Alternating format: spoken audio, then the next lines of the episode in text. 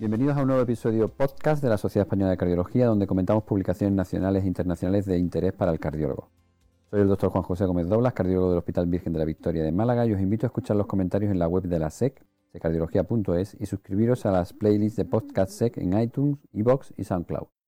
Hoy tenemos el placer de hablar con la doctora Clara Bonanar Lozano, ella es cardióloga en el Hospital Clínico Universitario de Valencia. Bienvenida, Clara. Hola, Juanjo, ¿qué tal? Creo que vas a abordar un estudio o una revisión que aborda el tratamiento antitrombótico en pacientes con edad avanzada. ¿Cómo surge el estudio que vamos a comentar? Pues nada, el artículo que he elegido y que voy a comentar es porque ha sido recientemente publicado en la revista European Heart Journal Cardiovascular Pharmacotherapy este mismo mes de enero de 2020 y en su traducción al español digamos que el título pues, sería Estrategias antitrombóticas en ancianos que necesitan antiagregación. Eh, realmente es una revisión que aborda el tratamiento antitrombótico en pacientes de edad avanzada que eh, tienen indicación de ello. Se parte de la base, eh, se parte de la base de la necesidad real de, de individualizar estas terapias en cualquier contexto, pero especialmente en aquellos pacientes más mayores, sobre todo los que consideramos mayores de 75 años, debido a que por un lado tienen un mayor riesgo tanto de eventos isquémicos como hemorrágicos y además sabemos que están infrarrepresentados en los ensayos clínicos. En cuanto al diseño de la investigación, ¿cómo se ha organizado el trabajo? Bueno, pues el, artículo se estructura en distintos escenarios clínicos. Uno es la prevención primaria, otro es la antiagregación simple en prevención secundaria y eh, los otros tres son la doble antiagregación tras un intervencionismo coronario en un paciente con síndrome coronario crónico, la doble antiagregación tras un síndrome coronario agudo y eh, factores que nos permiten evitar el sangrado digamos que bueno, se, resumen en prevención primaria, ensayos clínicos como el ARRIVE y el ASPRI, y también se analizan resultados del ASCENT y finalmente se incide en que hay un metaanálisis de 11 ensayos clínicos que incluye más de 150.000 pacientes que realmente no demuestran una mejoría clínica con aspirina en monoterapia en prevención primaria. Por todo ello, en este contexto, realmente se concluye que no hay evidencia de beneficio de tratamiento antiagregante en prevención primaria en los pacientes más mayores.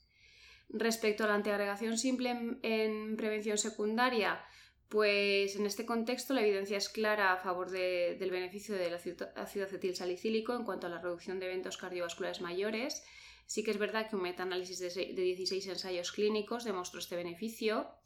incluso en pacientes mayores de 65 años. El incremento de eventos hemorrágicos, con este tratamiento es mayor en pacientes de edad avanzada, aunque aún así el balance riesgo-beneficio es favorable a la terapia en este grupo de edad. Por, lo por el contrario, en este ámbito de prevención secundaria, el tratamiento con doble antiagregación, como ya sabemos, no ha demostrado un beneficio clínico sobre la aspirina en pacientes mayores de 75 años.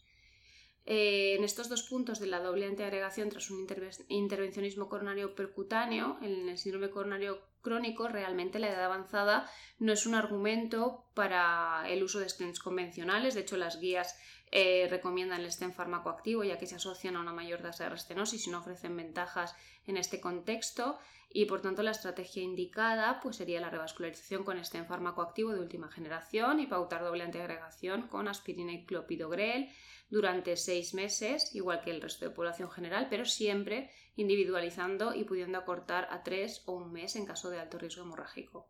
En cuanto al contexto del síndrome coronario eh, agudo, en los pacientes más mayores la evaluación de la doble terapia antiagregante debe ser algo dinámico, porque los pacientes más mayores tienen cambios de riesgo isquémico y hemorrágico durante el tiempo, por lo tanto, el elemento principal siempre es balancear el riesgo-beneficio. Además, las guías recomiendan reevaluar tanto dosis como tipo de fármaco, etc. Recientemente se ha sugerido el uso del Precise DART para determinar la duración de la doble terapia antitrombótica. Si esta escala es muy muy elevada, pues reducirla pues, lo mínimo posible, incluso a tres meses. Sin embargo, es cierto que, que a veces esta escala en los pacientes mayores de 35 años sobreestima el riesgo hemorrágico, por, por lo que es fundamental individualizar. Por último, el punto de cómo evitar el sangrado. Pues para evitar el sangrado en los pacientes más mayores, más ancianos, pues una vez individualizamos el tratamiento, eh, otro factor clave es identificar los factores de riesgo de sangrado, sobre todo los que son modificables. Siempre favorecer, como bien sabemos, el acceso radial, la selección adecuada de los antiagregantes y o anticoagulantes y usar siempre inhibidores de la bomba de protones en todos los pacientes para prevenir el sangrado digestivo, que realmente es la complicación más frecuente y en un porcentaje no desdeñable incluso produce un desenlace fatal. Y, bueno, por último, los autores de este estudio concluyen sobre todo en este caso el riesgo hemorrágico, que es clave añadir un inhibidor de la bomba de protones cuando se utiliza tanto aspirina en prevención secundaria en los mayores de 75, aunque las guías de doble antiagregación de la Sociedad Europea de Cardiología recomiendan añadirlo independientemente de la edad en cualquier paciente que lleve doble terapia antitrombótica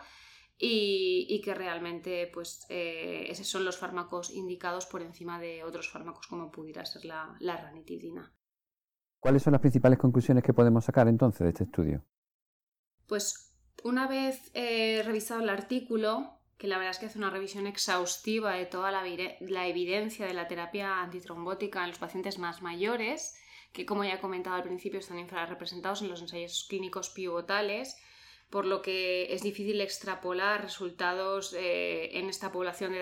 edad, más avanzada, entendiendo como tal a los mayores de 75, pues como conclusión en cuanto a prevención primaria, pues habría evidencia para no recomendar la antiagregación en monoterapia con ácido acetil salicílico debido a la ausencia de un beneficio clínico. En cuanto a la prevención secundaria, pues la verdad es que la proporción de mayores de 75 en los grandes ensayos pivotales ha sido tan solo en torno a un 15%, lo que realmente nos obliga siempre a individualizar tratamiento antitrombótico, así como la duración. Y aunque tiene sus limitaciones, tras un intervencionismo sí que es recomendable utilizar la puntuación Precise DAPT, que nos podría ayudar a identificar a aquellos pacientes de especial alto riesgo hemorrágico en los que esta terapia antiagregante se podría acortar al máximo.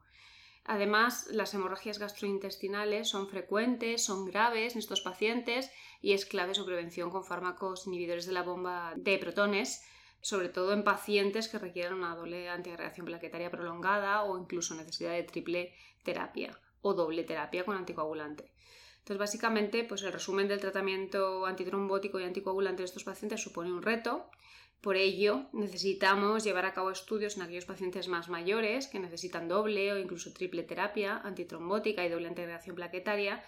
Y por eso, pues aprovecho para decir que desde la sección de cardiología geriátrica de la SEC hemos eh, identificado esta necesidad y hemos puesto en marcha varios registros que se comenzarán en 2020, que además creemos que nos aportarán datos muy consistentes en vida real en estos pacientes más mayores. Pues muchas gracias, Clara. Hemos conversado con la doctora Clara Bonana Lozano del Hospital Clínico Universidad de Valencia y muchas gracias por tu comentario y por tu reflexión. Muchas gracias. Recordaros que en la descripción de esta entrevista podéis encontrar el link al artículo que estamos comentando y no olvidéis suscribiros a las playlists Podcast Sec en iTunes, SoundCloud y iBox.